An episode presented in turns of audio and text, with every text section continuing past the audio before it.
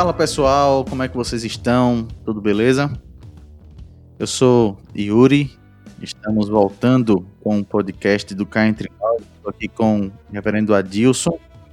É isso aí, pessoal. A gente tá de volta depois desse tempinho aí, esse hiato que aconteceu aqui no podcast cá entre nós. Estamos de volta e com muito assunto, com muita novidade também. Espero que vocês gostem. Verdade. A gente passou esse tempinho aí longe, né? Como a gente já falou para vocês pelo nosso Instagram.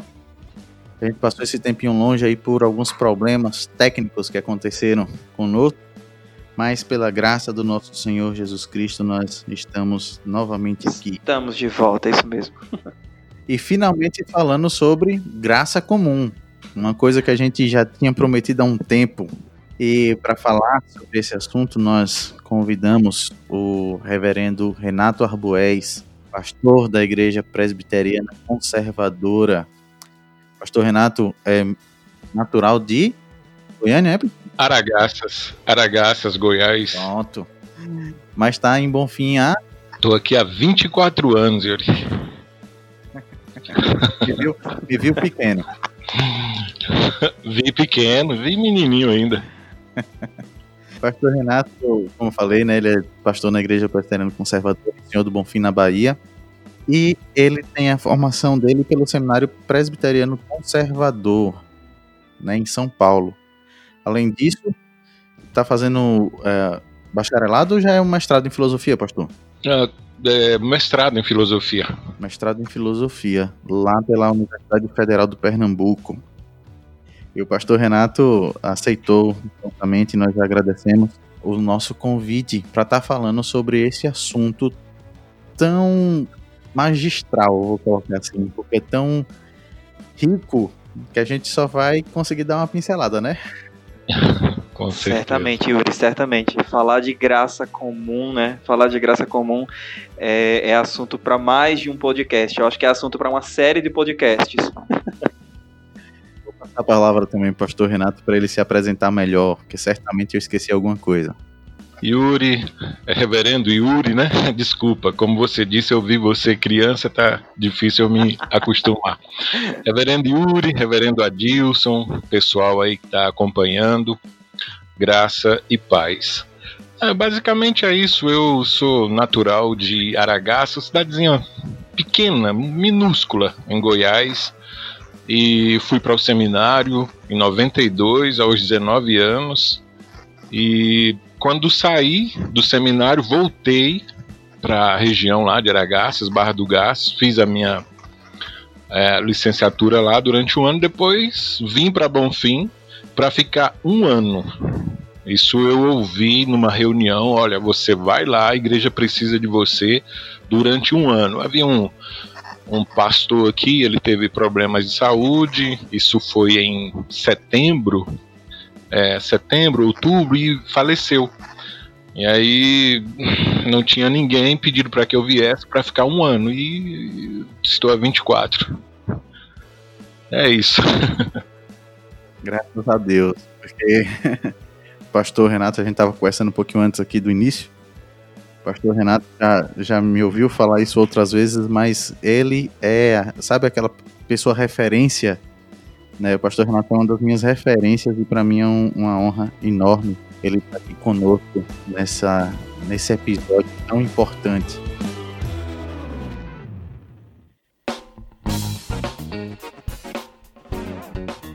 A gente prometeu falar sobre graça comum já tem pelo menos uns três meses. E por que essa demora? Ah, faltou graça? Boa pergunta. Eu acho que falta coragem, mas aí o senhor com certeza é mais experiente do que nós. Devia ter mais juízo, né? Já que tem mais experiência e ter evitado também. Mas vamos lá, com vocês eu, eu topo o desafio. Pronto.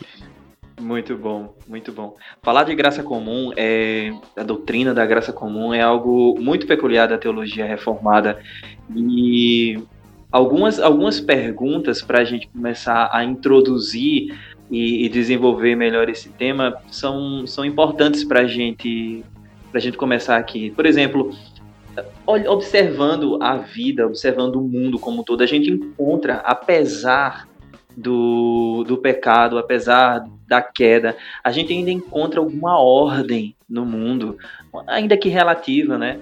Como é que a gente pode explicar essa, essa vida relativamente ordenada que existe no mundo, se nós sabemos que o mundo jaz sobre a, a maldição do pecado, né?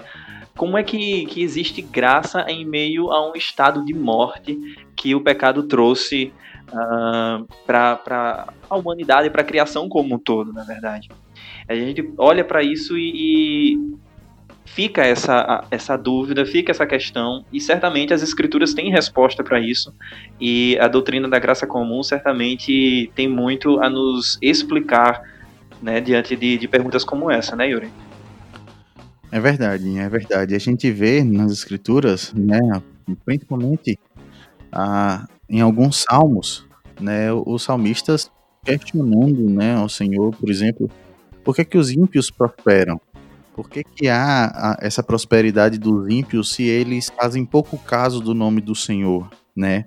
Um desses salmistas, ele diz, inclusive, se fosse eu a, a pensar, né, pronunciar tais palavras, o que seria de mim? Mas mesmo assim, os ímpios estão aí. E assim, o mundo não mudou, né? O mundo, a história é cíclica. E mais uma vez, a gente vê, né, principalmente no nosso país, a gente vê com ímpios prosperando, né, ímpios alcançando ah, posições ou conquistando certos, certas bênçãos, entre aspas, enquanto muitos dos cristãos padecem. Como é que a gente pode entender isso? Mas, para começar, né, acho que a primeira pergunta que a gente precisa fazer, e o pastor Renato vai nos ajudar aí, é: afinal de contas, o que é a graça comum?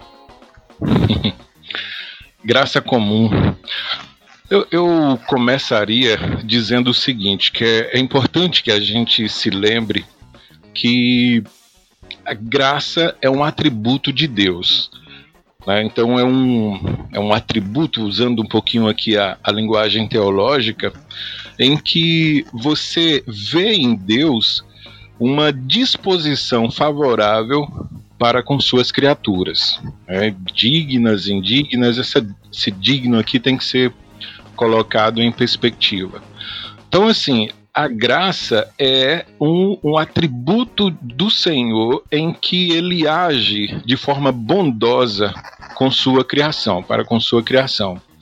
E outra coisa muito importante também nessa discussão é lembrar que quando nós falamos de graça comum, graça especial, nós estamos usando uma linguagem teológica, né?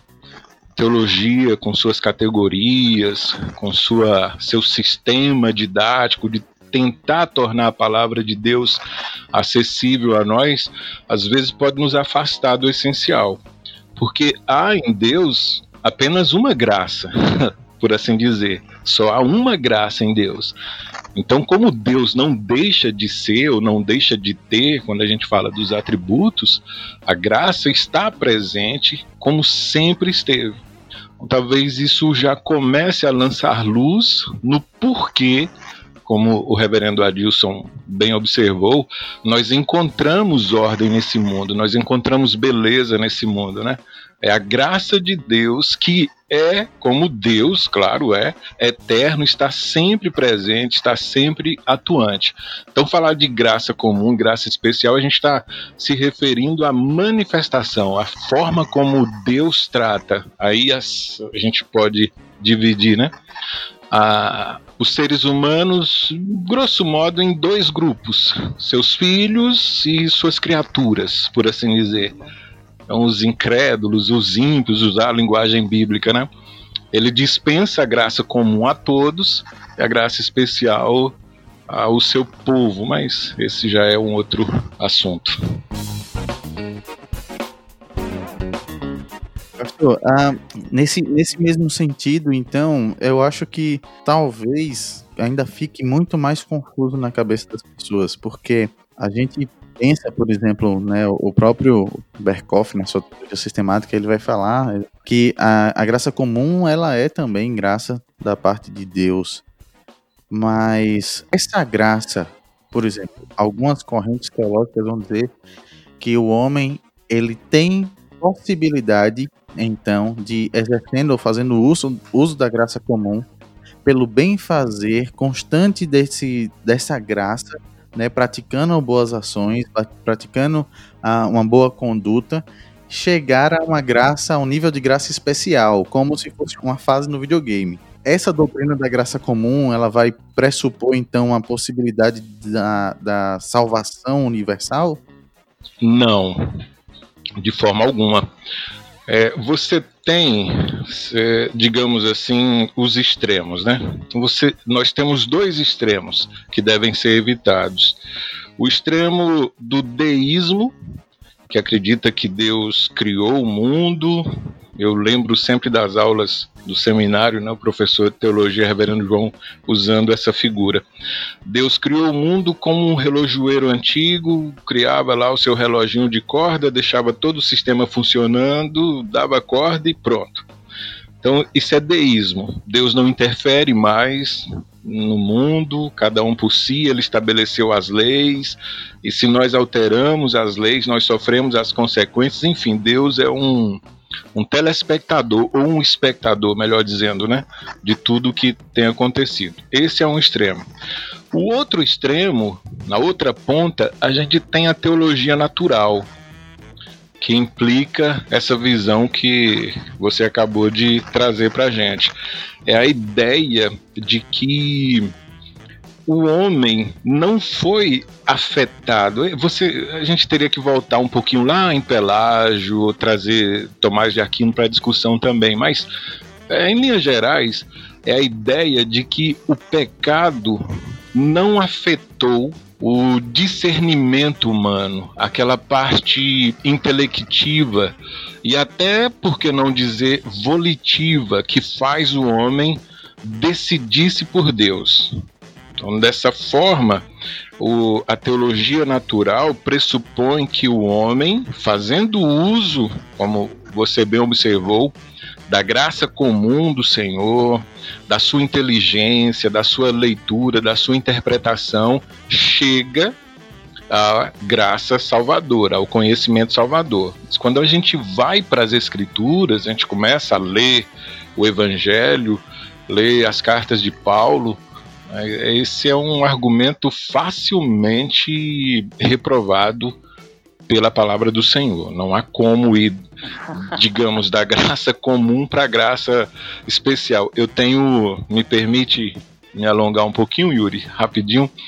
Eu tenho, eu tenho lido muito, minha dissertação é em Soren Kierkegaard, um teólogo, filósofo dinamarquês, e eu brinco muito com os meus colegas, né? Eu digo que ele é crente. A gente entende, a gente classifica alguns pensadores assim como liberais. Aí, se no seminário forem desenhados para nós como liberais, já era. A gente não lê, a gente não estuda, né? Mas o Kierkegaard fala muito assim de, de estágios na vida do homem.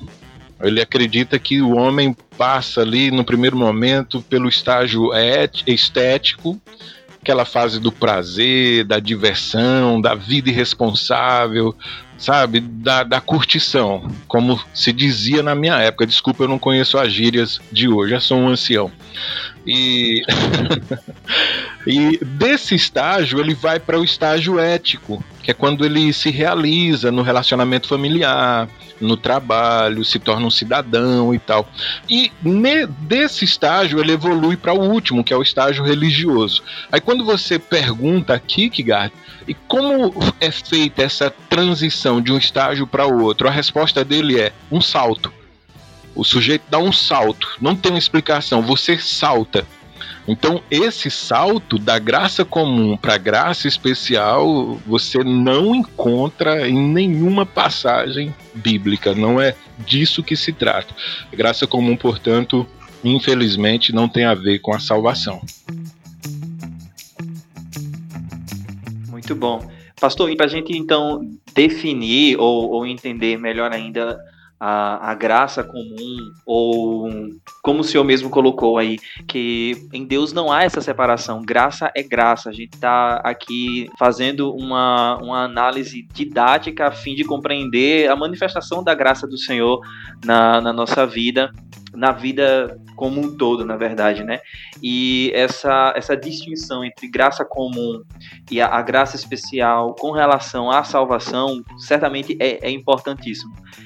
Entendido isso, como é que a gente pode então começar a entender ou observar a utilidade da graça comum ou como ela se manifesta na, na nossa vida como um todo? Onde é que ela está presente? Qual a utilidade dela, como a gente falou lá no começo, né? Tentar entender esse mundo ordenado em meio ao caos.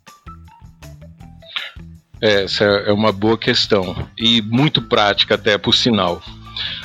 Veja, quando nós lemos Gênesis, lá os famosos três primeiros capítulos, né? O que nós temos é o seguinte: com o pecado, a morte entra no mundo. Mas a morte entra com todo o seu séquito, todo o seu exército. Caos, destruição, com tudo. Vamos trazer Paulo para a discussão, né? Ler Romanos capítulo 1, Romanos capítulo 3, a gente vê o que implica a, a opção de Adão e Eva lá pelo pecado. Pois bem, o que seria do mundo, né, o que seria da humanidade, não fosse uma obra de Deus restringindo essa expansividade do pecado? Né? Então, não fosse a graça comum, a terra não seria terra, mas seria inferno. O inferno é um lugar onde não há graça comum. Então, a graça comum de Deus geralmente é cantada como sendo: a Deus envia a chuva, Deus envia o sol para todos, Deus faz nascer. Lembrando lá de Mateus 5, né? Mas a graça comum vai além, ela restringe o mal, ela restringe o pecado. A gente, todos os momentos, a gente ouve uma notícia ruim, triste, uma um ato de violência, mas não fosse a graça, isso seria pior. E outra atuação da graça comum também, que a gente certamente deve comentar mais para frente, são os dons, são os talentos, são os momentos de paz, de refrigério que nós temos nessa vida, que nos são dados pela arte, né, em todas as suas manifestações, por ímpios talentosos nas suas áreas, por cristãos talentosos, também, claro, fruto da graça comum do Senhor Deus. É essa a sua área de atuação. Muito bom. É, e isso, isso faz a gente entender, né, a, que apesar do pecado, apesar da queda, o ser humano e, e, e, toda a sua malignidade, toda a violência e toda a tristeza que o pecado acabou trazendo né, na, nessa corrupção do homem, na, na, vida do homem, a gente de fato pode entender que a humanidade ela não é tão perversa como ela poderia é ser, né? O pecado não, não, o pecado é restringido, Deus limita, né? Como o senhor colocou. É verdade. Às vezes nós somos traídos, como eu disse, né, pela teologia. Talvez a nossa, a, o nosso primeiro ponto do calvinismo, né, depravação total. Toda vez que a gente vai explicar para a igreja, vai pregar, a gente precisa dizer que o total não é o total, como alguém pode entender, porque exatamente nós tiraríamos da história a graça comum do Senhor Deus. É interessante também é, compreender, né, enxergar que a, a santidade de Deus ela é preservada também através da graça comum quando ele restringe o mal. Porque assim, se a gente ficasse no conceito apenas da graça comum ser, como o senhor falou, a chuva que cai sobre justos e injustos, né? A prosperidade que pode ser tanto para ímpios quanto para para os justos no Senhor. Isso. E não enxergar essa, essa graça comum como a própria ação de Deus né, em, em refrear o pecado, muitos talvez usariam de desculpa a própria graça comum para justificar os pecados. Como, por exemplo, a gente estava conversando antes né, de iniciar a gravação sobre o domingo, sobre o dia do Senhor. E muitos ah, podem, podem pensar, né? Podem dizer, ah, mas o, o dia do Senhor, então eu vou aproveitar o dia do Senhor numa cachoeira, no mar, na praia.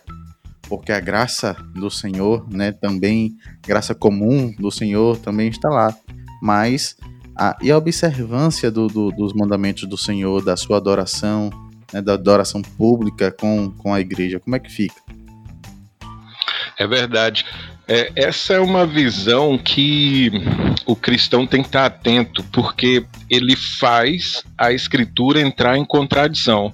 Ele usa a escritura a seu bel prazer. Por exemplo, dizer que vai a uma cachoeira, né, no, como você colocou, como o reverendo colocou, num dia de domingo, aproveitando a graça de Deus, é fazer Deus mentiroso quando diz que o dia do Senhor não é para isso. Quer dizer, é, foi o que Satanás fez. Olha que coisa grave. Foi o que Satanás fez quando tentou o Senhor Jesus Cristo. Satanás tentou manipular a Bíblia, usar a Bíblia contra o próprio Deus. Olha que arrogância. E muitos cristãos fazem isso usam a Bíblia contra o próprio Deus, imitando a, a, a linha hermenêutica desses cristãos é extremamente perigosa, porque vem direto de Satanás. É verdade, né, pastor? E assim, eu acho que a graça comum, né, olhando por esse ponto de vista, ela vai revelar muito mais do que justificar pecados, ela vai revelar o pecado do nosso coração. Exatamente, porque, a, como eu disse agora há pouco, a graça de Deus relaciona-se à bondade. É interessante como cada teólogo que nós temos como referência é, trata da graça. Né? Se você vai observar como Berkoff, onde Berkoff coloca a graça comum ali na, na soteriologia dele, o, o, o Gruden, o o Rod, estou me referindo aos mais clássicos, né, que fazem essa abordagem que a gente usa na teologia sistemática. É, você vê o tempo todo a preocupação desses homens em colocar a graça comum num contexto de bênção porque é realmente bênção, mas ao mesmo tempo a preocupação deles, tanto que boa parte, o, o, tem um deles, eu não vou me lembrar bem, que vai dialogando, acho que é o Rod, vai dialogando o tempo todo, graça comum, graça especial, para que o, o, o cristão não vá exatamente por onde o irmão está apontando é usar a graça de Deus como um passe livre para o pecado, para justificar o seu erro de forma alguma. Pode. Entendendo então a graça comum dessa maneira, nós podemos então olhar melhor e compreender melhor o que normalmente as pessoas têm como, como parâmetro para a graça comum, que é a questão das bênçãos, como é que eu posso dizer? Materiais, sei lá, né? A chuva que cai sobre justos e injustos e ter uma melhor compreensão acerca disso, né? Afinal de contas, nós somos muito tentados a enxergar, por exemplo, como eu vi um dia desses numa loja, né? Moda, moda evangélica. Existe alguma moda que não seja evangélica? Existe alguma coisa que não seja fruto da graça de Deus na nossa vida? Eu traria para discussão agora a arte. A graça comum nos deu a arte. E eu acho, eu vejo na igreja uma confusão. Ser bons autores, né? O Kuyper trata disso, o Doiver também fala bem, o Schaefer, Francis Schaefer, mas eles apontam para um, um probleminha, que é a nossa relação, a relação cristã com a arte. Então a gente tem que evitar o separatismo, né, entender que tudo que há no mundo é tudo pecado. Eu me lembro quando eu cheguei aqui de uma história de um pastor que estava tocando violão lá e parece que ele é, acho que ele é goiano também. Goiano gosta de muita música sertaneja. Cabo, e ele tocava, não, não, sou eu não, viu, Yuri? Eu, eu... não, foi, não foi comigo não. Bem que eu queria saber tocar. Bom, ele estava tocando a música sertaneja e um irmão perguntou a ele qual era o número daquele hino. Essa, essa visão, sabe, de, de segregar e tal. Por outro lado, também há o, o, o, mundanismo, o envolvimento total. Mas o que eu quero dizer é o seguinte: a gente precisa evitar esse gueto. O Doiver fala muito bem quando expõe a soberania das esferas. Eu gosto muito dessa visão dele. Existe uma arte, né? E aí a gente teria que falar um pouquinho aqui sobre o papel da arte, o que é a arte e tal. Mas essa história de criar uma arte cristã de criar uma roupa cristã, de criar um, uma música cristã, não me parece, eu posso dizer, é, condizente com o ensino bíblico a respeito da graça, não. Não é, não é isso, não é para isso que nós fomos chamados, não. Essa visão aí, é, a meu ver, deve ser Até porque, né, corrigida. Né, pastor? É, a Bíblia, quando vai falar para nós a respeito da arte, é, das invenções humanas, a gente tem ali lá em Gênesis 4 a, as, os primeiros, as primeiras produções humanas, a, a, os artífices ali na descendência de Caim, não é isso? Exato. Descendência de Caim Exatamente. Ali, que, que você a, a, a, grosso modo olhando, como assim uh, os ferreiros, aqueles que, que, que mexem com com, com metal, com, enfim, uh, com música, descendência de Caim. De Caim. A, a, música, né? Acho que é um, o Jubal ou Jabal, um dos dois. Isso. É lá, descendentes dele. E, e agora, é, Adilson, se você me permite, a gente vê muito isso no processo político. Verdade eu já fui abordado por dois candidatos que a maior credencial que eles me apresentaram foi o fato de serem cristãos também. eu não sei se eles são capazes de ser um bom vereador, eles são candidatos a, a, a vereadores. Eu não sei se eles conhecem a lei, eu não sei como eles atuarão. O único argumento que eles têm é esse, simplificando: olha, eu sou cristão, você é cristão, então vote em mim, porque votar no outro é pecado. E Nossa. é uma confusão que, infelizmente, falta um pouquinho de, de educação cristã, né? Conhecimento da graça de Deus. É verdade. E a doutrina da graça comum, ela vem justamente explicar tudo isso para nós, né? Da gente ver que existe bondade que vem do Senhor, não tá, não tá separado de Deus, né? Como o senhor falou lá no começo, mas é Deus soberanamente regendo e, e controlando o mundo, cuidando da sua criação para que ela não se autodestrua, né? e, e de fato ordenando aquilo que o pecado vem desordenar, né? É verdade. E, e eu, eu, associo muito, eu também acho que é bom a gente comentar um pouco, que o homem é portador da imagem de Deus. O pecado não tirou isso do homem. Perfeitamente. O homem continua sendo, né, imagem e semelhança de Deus. É, Calvino fala lá do, do espelho, né, espelho quebrado, mas ainda é o, a imagem de Deus. Então o homem é, é um, um ser fantástico, é capaz de muita coisa. O homem cria, o homem inventa, o homem. Agora mesmo estamos na expectativa de uma vacina Será que os cientistas são todos cristãos? Devem ser cristãos para isso? É óbvio que não. Então, cada um na sua esfera e todos debaixo da graça comum de Deus.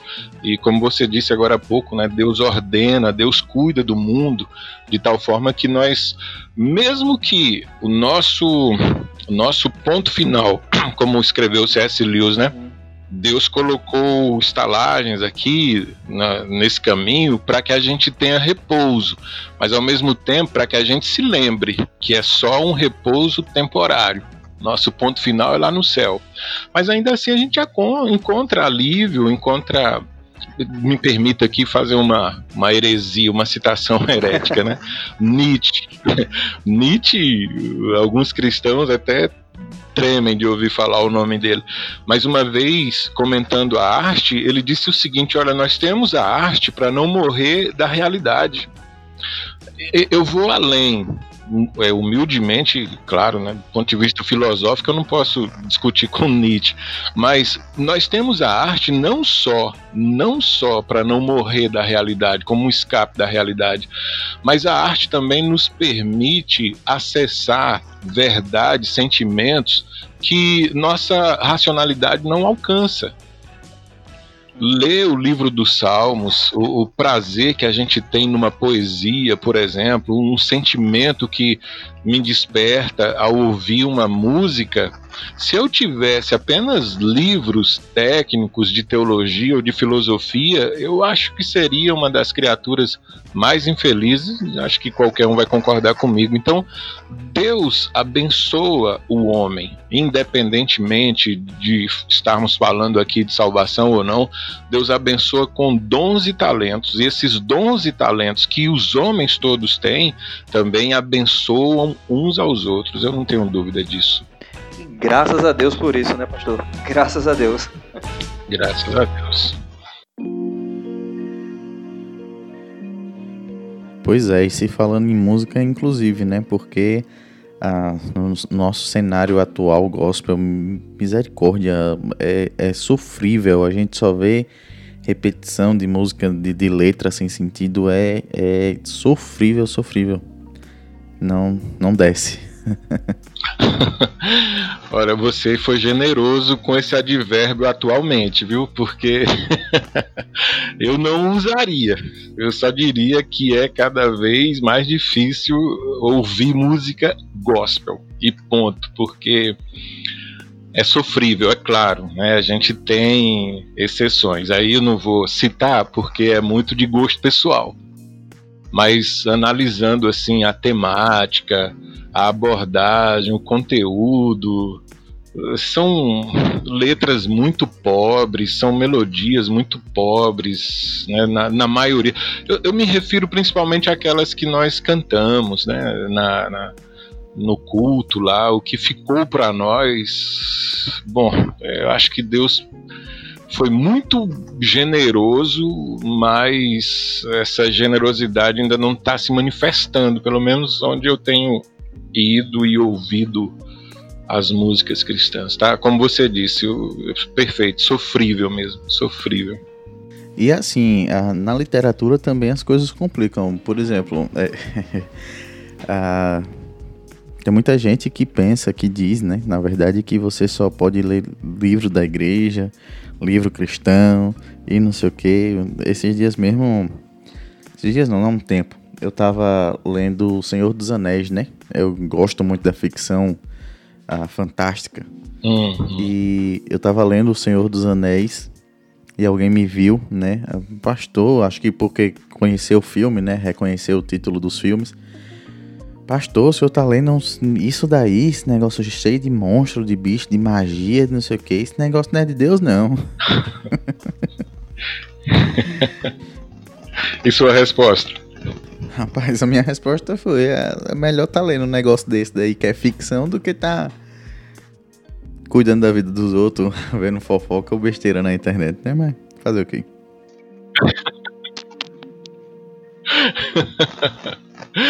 Ó, oh, Yuri, eu, eu não sou tão sofisticado quanto você, sabe? Eu gosto também de literatura e tal, mas eu confesso que, por exemplo, eu gosto muito do Batman. Coisa estranha, né? Um homem de 48 anos falando que é fã do Batman. Eu compro tudo do Batman. E aí, eu logo, logo que eu cheguei aqui em Bonfim, muito tempo e tal, eu comprei um, um, carro, um Uno, um Uno branco, e por ser branco destacava muito. E aí um, um adolescente que também gosta do Batman, o que, que ele fez? Ele desenhou aquele símbolo do Batman, o morcego, né? Lembra da ele, o morcego com as asas abertas, né? Ele desenhou artisticamente lindo, rapaz, aquele símbolo e o meu nome o símbolo do Batman era o meu nome, sabe? Mas ficou ficou tão bonito. sabe o que, que eu fiz? Eu coloquei no meu carro. eu coloquei o adesivo no meu carro, rapaz. Aí eu vou pregar numa igreja. Não vou cometer né, a, a indelicadeza de mencionar a igreja. Quando eu chego na igreja para pregar, a ali a porta da igreja e tal, não quis parar, parei um pouquinho mais à frente, né? Então desço ali do carro, pego minha Bíblia, meu terno e tal. Comentário de uma irmã: Pastor? Pois não, irmã. O Batman no seu carro e pode. Eu falei, oh, irmã, o, o símbolo do Batman é meu, foi dado por um adolescente, ele me deu. O carro que a irmã tá vendo é meu também, sabe? Então eu não vejo conflito nenhum. Então colocar uma coisa que é minha em outra coisa que é minha, sabe? Garanto que a senhora talvez não curta o Batman e tal, respeito isso tudo, mas ele vai ficar. E não ficou lindo, irmã? E a senhora não gostou e tal? E entrei e fui pregar, sabe?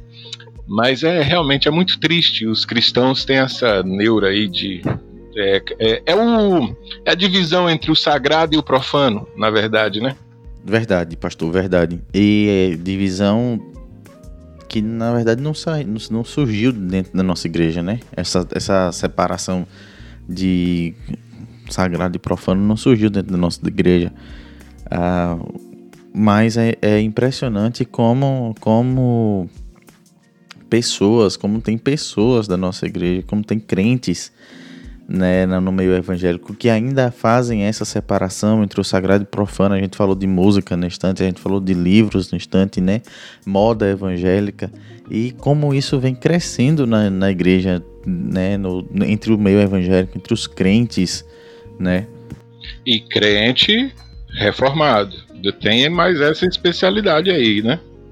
Verdade, crente, crente reformado. E, pastor, eu acho um, um eu acho que, que falta, né? Na verdade, eu acho que falta uma abordagem melhor acerca né, do que de fato é a doutrina da graça comum, ou enxergar a doutrina da graça comum, explicar a doutrina da graça comum para as pessoas, né? Fazê-las fazê-las enxergar eh, temas polêmicos que muitas vezes parecem que os outros fogem, né? Parece que, que fogem de, de se falar.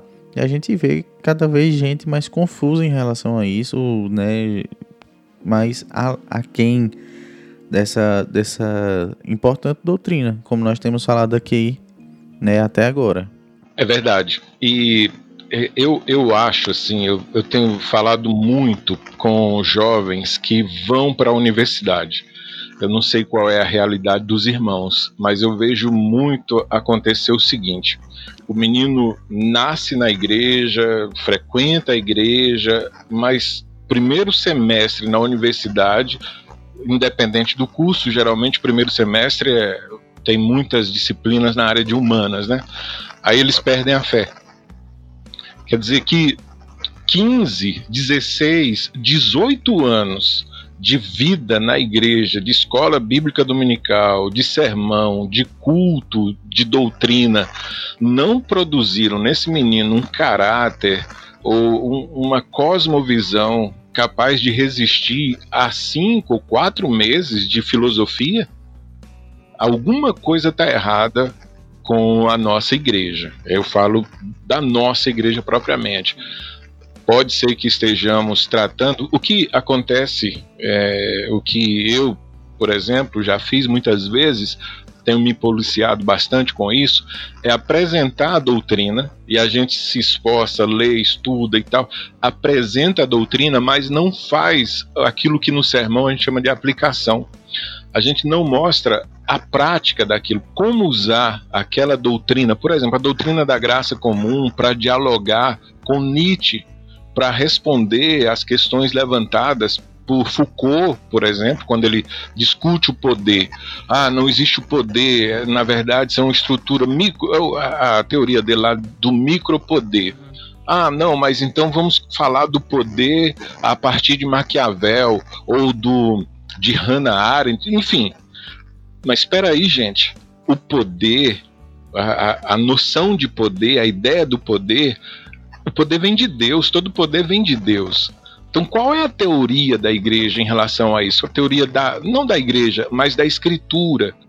Há uma teoria, há uma verdade sobre o poder que deve ser colocada, deve ser considerada né, numa discussão tão válida quanto a opinião, por exemplo, de Foucault, de qualquer outro, porque é um bom argumento.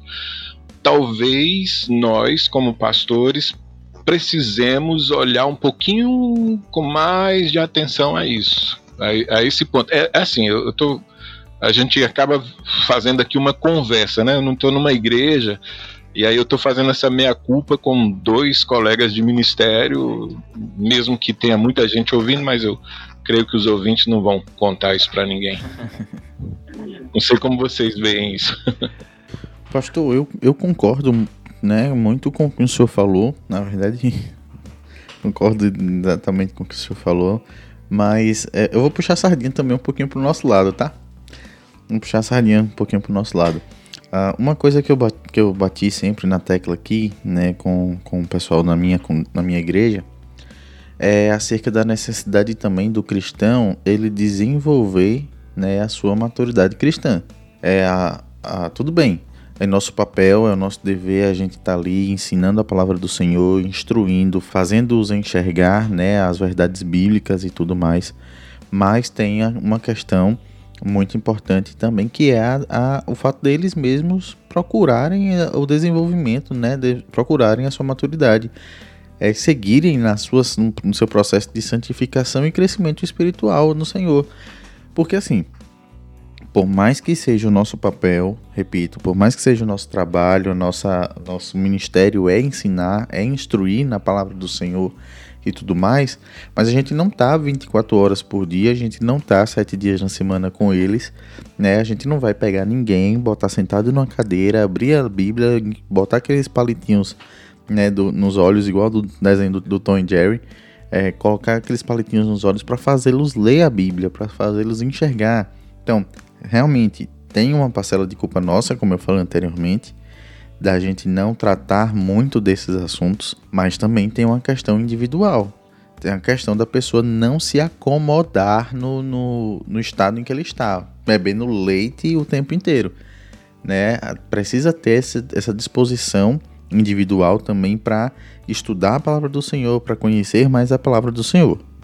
Exatamente. Existe essa responsabilidade individual e, e uma coisa que a gente que a gente precisa que a gente precisa pensar a partir disso, né, nesse, nessa, nessa nossa discussão acerca da graça comum, é de, de nós de nós compreendermos a, a, a bondade do Senhor em todas as coisas. Porque foi algo que o, o pastor Renato colocou é, com relação à cosmovisão se a nossa maneira de enxergar a realidade, de compreender a realidade, ela não for bíblica, então tudo vai estar tá desordenado, tudo vai estar tá quebrado, né? Eu, vou, eu só vou comprar roupas em lojas que, que tem uma moda para crente. Eu só vou comprar no, super, no supermercado de, de crente. Eu só vou votar no político que for crente. Isso não, não, definitivamente não é o que as escrituras nos ensinam né, acerca de, de, da bondade do Senhor, acerca da graça de Deus na nossa vida. A gente precisa, precisa entender que, que o Senhor ele, ele cuida do seu povo, que ele manifesta a sua bondade diariamente de diversas formas. É isso que, que eu tenho entendido dessa nossa discussão aqui, desse nosso, uh, dessa nossa análise acerca da doutrina da graça comum, não é isso? É, eu, eu também vejo dessa maneira. Eu acho que a gente precisa, é, como o Yuri coloca bem, não dá para tutelar o crente, né, o cristão o tempo todo.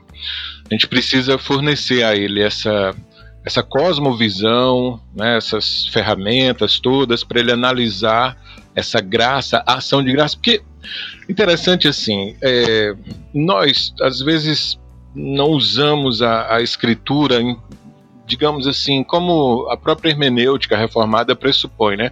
A escritura interpreta a própria escritura.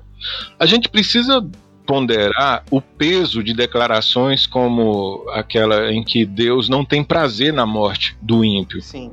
ou que ele quer que deseja que todos os homens sejam salvos. Claro, se a gente estivesse aqui discutindo no escopo de outra doutrina, como eleição ou reprovação, a gente teria uma análise. Mas se a gente traz para dentro da discussão da graça comum e, e, faz a pergunta: por que, que Deus não quer que todos os homens se percam? Por que Deus não quer? De alguma forma eu consigo ver nesses textos a, a, uma preocupação genuína, uma preocupação legítima de Deus com o homem que ele criou.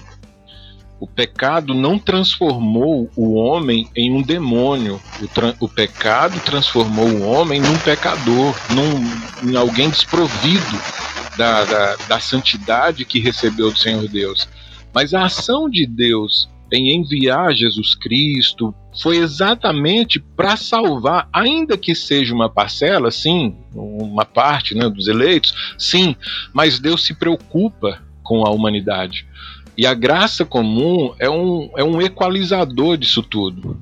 A gente não considera, mas é, eu ouço muitas pregações sobre o trigo e o joio.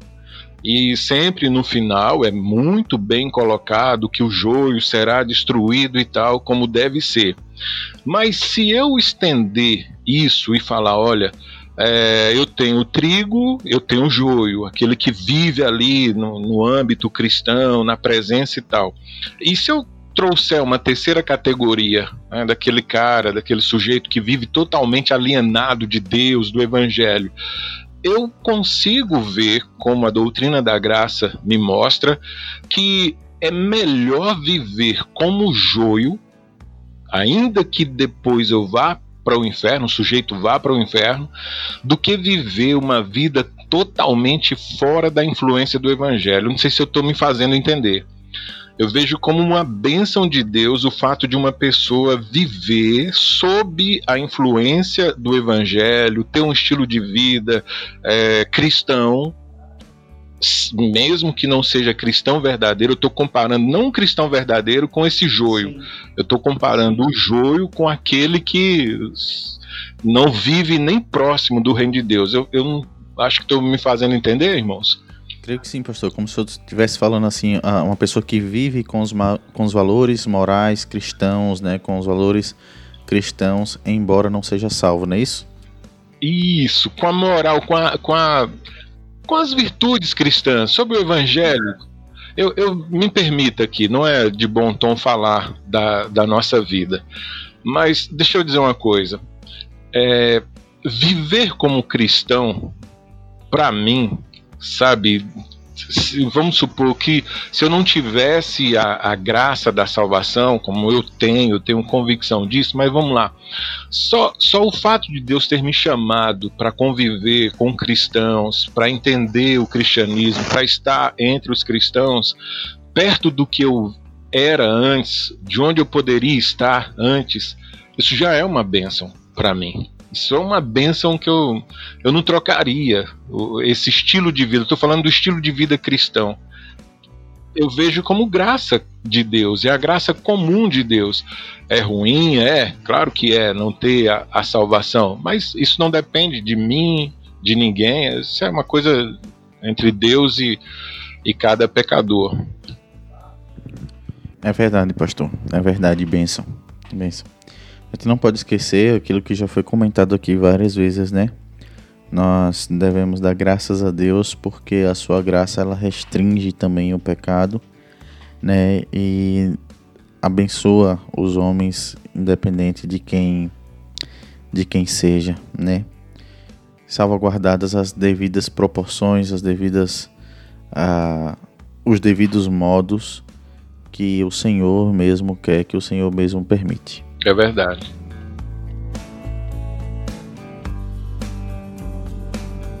Pastor, nós estamos chegando ao fim de mais um mais esse episódio do Cá Entre Nós e eu vou passar a palavra para o senhor, então, para o senhor estar fazendo assim as considerações finais do senhor sobre o tema. Fique à vontade. Bem, é, graça comum. Deus abençoa todos os homens, Deus manda o sol, manda chuva, dá o alimento, uh, permite que vivam em família, que desfrutem amizade, que tenham boas conversas, que leiam boa literatura, que assistam a bons filmes, que ouçam boas músicas, tudo como fruto da graça comum. A graça comum impede que a violência faça com o mundo o mesmo que os homens fizeram nos dias que antecederam o dilúvio Deus restringe o mal, Deus restringe a corrupção por meio das instituições, né? Nós não entramos muito nessa seara como reverendo Adilson falou, falar da graça comum levaria, era, deveria ser uma semana toda, né, uma série.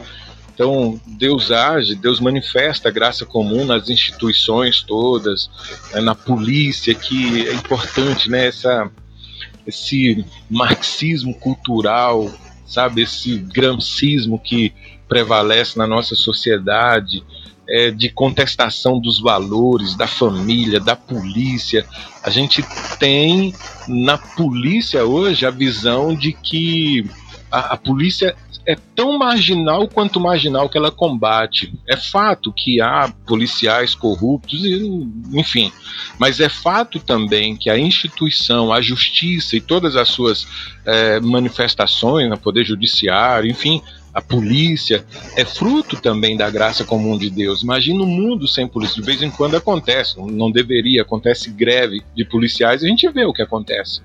Qual é a nossa realidade? Então, a graça comum de Deus, a graça comum de Deus nos permite viver próximo do Evangelho, é, termos um estilo de vida que nos faz bem e faz bem aos outros a graça comum de Deus é o que permite que esse mundo continue bonito, continue belo, continue expressão daquela criação de Deus para nós, né? Não é o céu que um dia nós teremos, mas é aqui que Deus nos colocou para criar os nossos filhos, para servi-lo na igreja, para uh, estender o reino de Deus. Então, a graça comum é de todos os assuntos um dos que mais me fascinam. agradeço vocês pela oportunidade de conversar sobre esse tema tão interessante.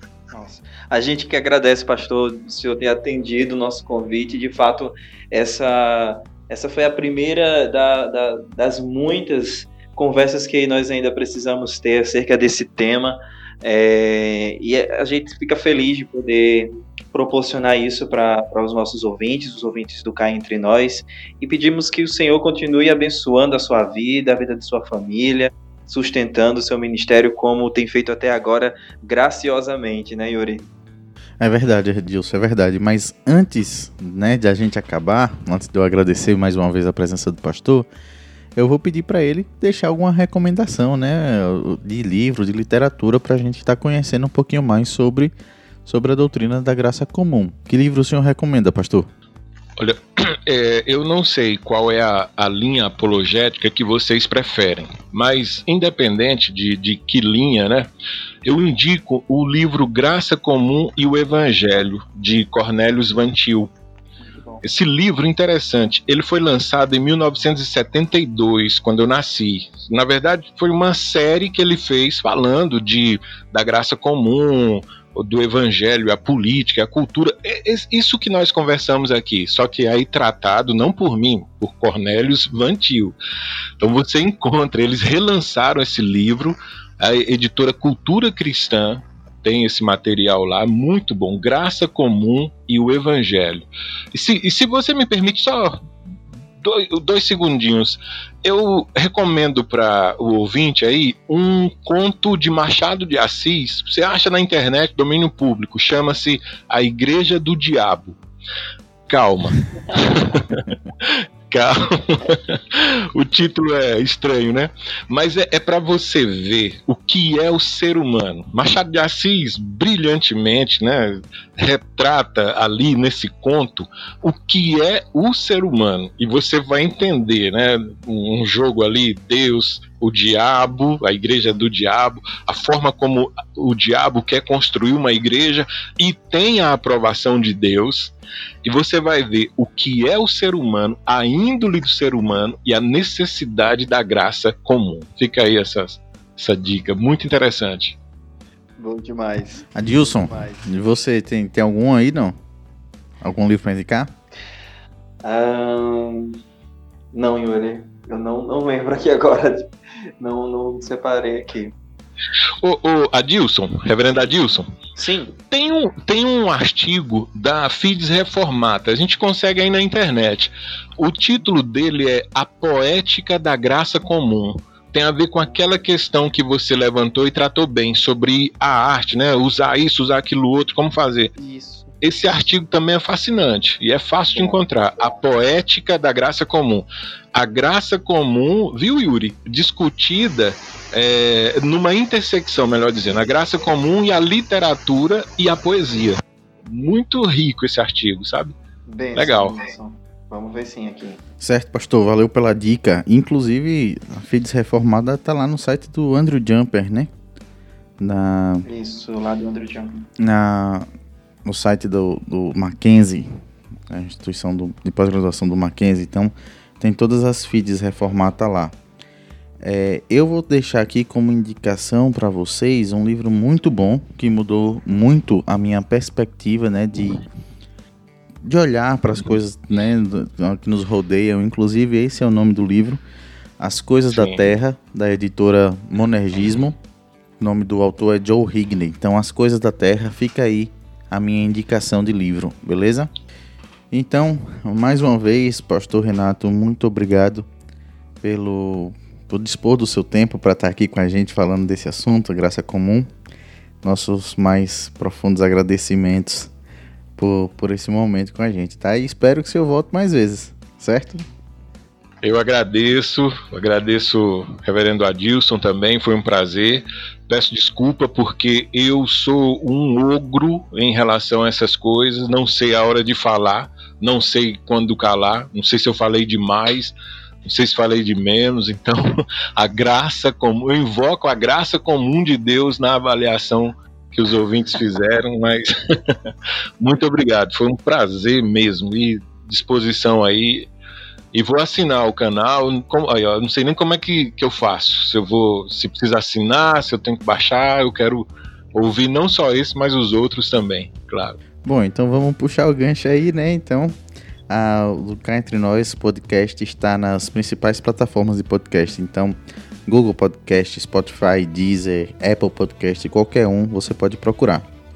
E para facilitar, você pode entrar no nosso Instagram, né? O arroba Entre Nós OF. Lá na bio vai ter um linkzinho para você poder entrar em qualquer, em qualquer plataforma de podcast. Lá tem todos os links tá? E eu vou aproveitar aqui também e convidar você a seguir o, o Instagram da Igreja Presbiteriana Conservadora de Senhor do Bonfim, que o pastor Renato ele dirige. É arroba IPC de Bonfim. IPC de Bonfim, Perfeito. tá? Lá vai ter os, os dados também do, do Instagram da igreja. E também, ah, se você quiser ouvir os sermões né, do pastor do pastor Renato nesse momento de pandemia. Muitas igrejas estão fazendo isso. O pastor Renato também não ficou para trás, não, hein, pastor? Ah, tá. Você vai no YouTube e coloca lá Renato Arbués, tá? E vai ter o canal lá com todas as, as mensagens, Verdade. todas as, as pregações dele, tá certo? Galera, valeu. Pastor, muito obrigado mais uma vez. Adilson, obrigado pela participação de novo. Deus abençoe vocês. Obrigado. Amém. Amém, pastor. Até uma próxima. Valeu, reverendo. Obrigado, Yuri. Um abraço. Valeu, valeu. E pessoal, aguardem que, como a gente falou, estamos de volta. Em breve nós teremos também mais episódios, tá certo? Valeu, tchau, tchau.